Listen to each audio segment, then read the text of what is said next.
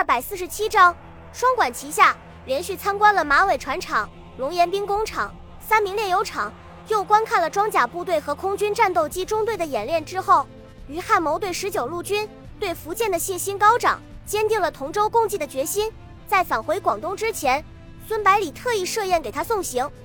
临别之际，孙百里语重心长地说道：“于司令，我军不久就要强攻南昌，为了配合这次行动。”希望第十二集团军能够把广东和广西的日军拖住，使其既不能支援南昌。于汉谋郑重其事地表明自己的态度：“孙长官，请你放心，第十二集团军有信心、有能力把日军阻挡在韶关以南地区。为了达成这一目标，无论付出多大的牺牲都在所不惜。”孙百里连忙说道：“于司令，你误会了我的意思了。此次作战最主要的目的是歼灭日军深入江西的野战部队。”改变江南的态势，为福建拓展战略空间，并不是要和敌人争夺一城一地。如果牺牲太大的话，即使打下南昌也没有什么意义。然后他关切地说道：“新二师和第五十三师将继续留在广东，在你的直接指挥下战斗。战区司令部会在物资和装备上面全力支援你们的。有什么需要的话，尽管提。”于汉谋感激地说道：“孙长官，你考虑的太周到了。”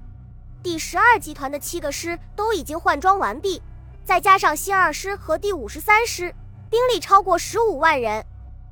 如果还挡不住日军几个师团的攻势，怎么对得起装备的这些先进武器？为了消除孙百里的担心，他又补充道：“你别忘了，广东还有第五纵队这些强悍的地方部队，日军怎么可能占到便宜呢？”孙百里知道于汉谋在广州沦陷的打击之下。痛改前非，以非常严格的纪律来约束部下。第十二集团的战斗力和作战的意志都有了长足的进步，应该足以应付第二十一军的攻势。于是就用轻松的语气说道：“那我就等着你的好消息吧。”送走于汉谋之后，孙百里立即命令江北军团相机夺取江阴要塞，暂时切断日军的长江交通线，掀开了南昌战役的序幕。长江边上的江阴是一座历史悠久的古城。由于此处江面是长江下游地区最狭窄处，一千五百米，地理位置非常特殊，素有“江海门户，锁行要塞”之称。早在春秋时期，吴国就在这里修筑过烽火台。春秋之后的数千年里，历朝历代都在江阴要塞上驻屯过水师和战舰，算得上是兵家必争之地。在一点二八事变后，吴淞要塞按照淞沪停战协定中的要求被撤除。中国军队撤出上海市区，国军沿海防务在长江口被划出了一个大缺口，江阴要塞骤然成为长江江防的第一线，成为国军首都卫戍布防的重点。参谋本部城市要塞组专门成立江阴要塞工程处，彻底整修要塞工事，并修筑从江阴到巫山等地的四条军用公路，形成非常完善的防御体系。日军占领江阴以后，派驻了一个大队的兵力驻扎在江阴县城。因为长江水道已经完全在其海军舰队的控制之下，要塞的位置就显得不是很重要，所以只在黄山主阵地上面部署了一个步兵中队，其他几个阵地则完全放弃，防备极为松懈。此时的江北军团自从恢复与总部的联络之后，大批的人员、物资源源不断的从上海转运过来，再加上日军根本无意经营江北，队伍迅速发展壮大起来，并控制了西起滁州、明光。东至京杭大运河，南起长江，北至洪泽湖的广大地区，与江苏省主席韩德勤新四军控制的苏中、苏北根据地交相呼应。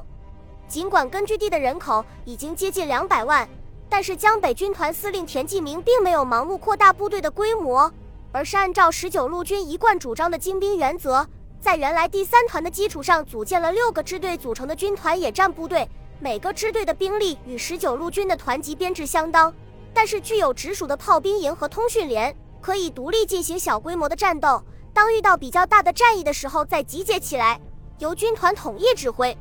为了保障部队的后备兵员，军团在每村都设有训练班，对适龄男子进行军事训练，并选拔佼佼者。接到总部的命令之后，军团司令田纪明立即命令主力部队向陆河集中，然后召集几个指挥官开会，商议如何完成上头交代下来的任务。田纪明首先把军部的要求简单的介绍一遍，接着用非常严肃的语气说道：“自从我们在江北开辟根据地以来，总部一直不遗余力地给予支持。如果没有这个坚强的后盾，咱们很难支撑下去。现在总部把控制长江的任务交给了我们，是对江北军团的信任。大家要主动负担起这个责任，献计献策，想方设法打好这一仗，免得辜负了总部对我们的信任。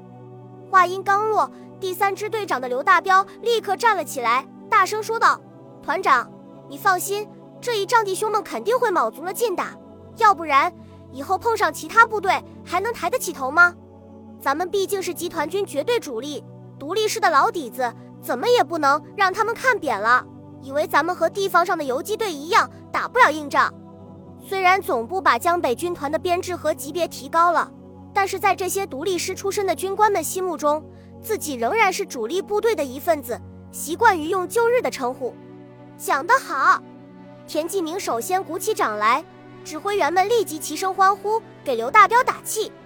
田继明等大家的情绪稍微平复一点之后，缓缓说道：“其实以我军的兵力，夺取江阴要塞绝对是轻而易举的事情，全歼江阴县城的日军也不是很困难。不过……”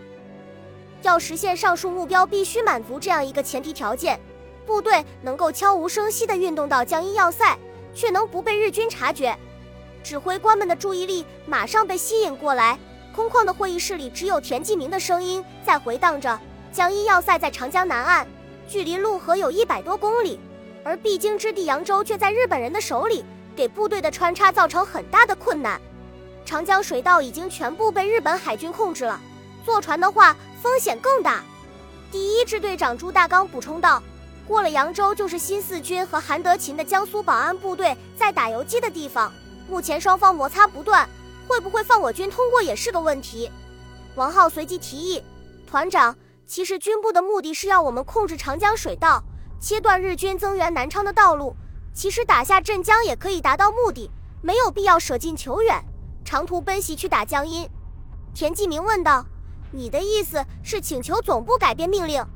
然后他摇摇头说道：“镇江要塞附近的长江江面宽度都在四公里左右，只有射程最远的一百五十毫米步兵炮能够勉强达到，而这样的大炮整个军团也不超过十门，如何能够封锁江面？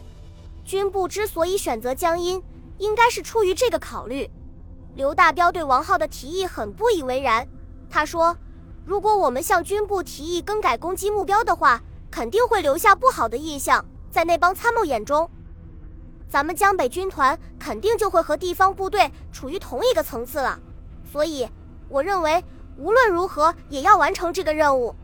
田继明点了点头，说道：“大彪讲得很对，任务不但要完成，还要完成的漂亮，让军长和师长中午看看咱们江北军团还是具有主力部队的战斗力。”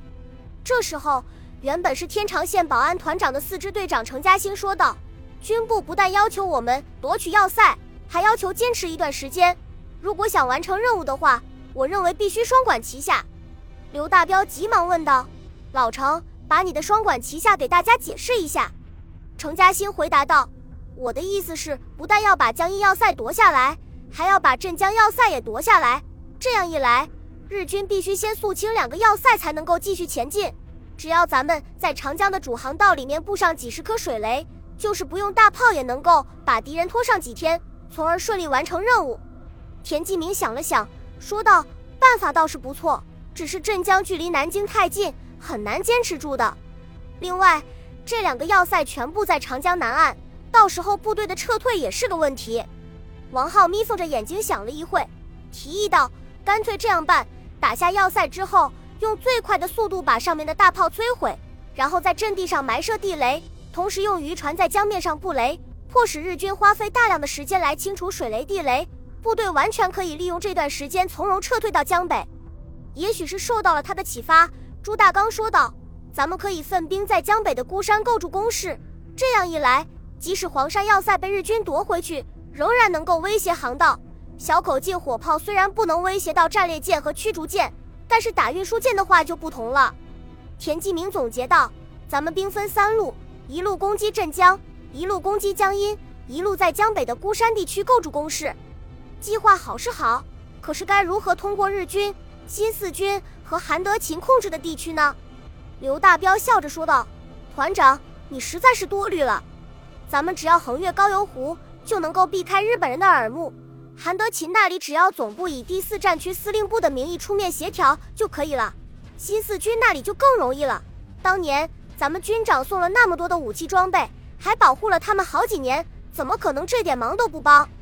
田继明把自己脑袋一拍，懊悔地说道：“瞧我这记性。”那个叫鲁大虎，就在新四军的一个支队里面当队长，以前还派人送过几次情报，应该还是会讲这个交情的。大方向定下来之后，其余的事情就非常简单了。经过简单的磋商之后，江北军团留下两个支队保护根据地和后方机关，其余四个支队兵分三路东下。第一、二两支队在陆河渡江，直奔镇江要塞；第三支队和第四支队横渡高邮湖，经新四军游击区南下。第三支队在江北转而向东，经过韩德勤游击区至孤山布防；第四支队则在泰兴附近渡江南下，直插江阴要塞。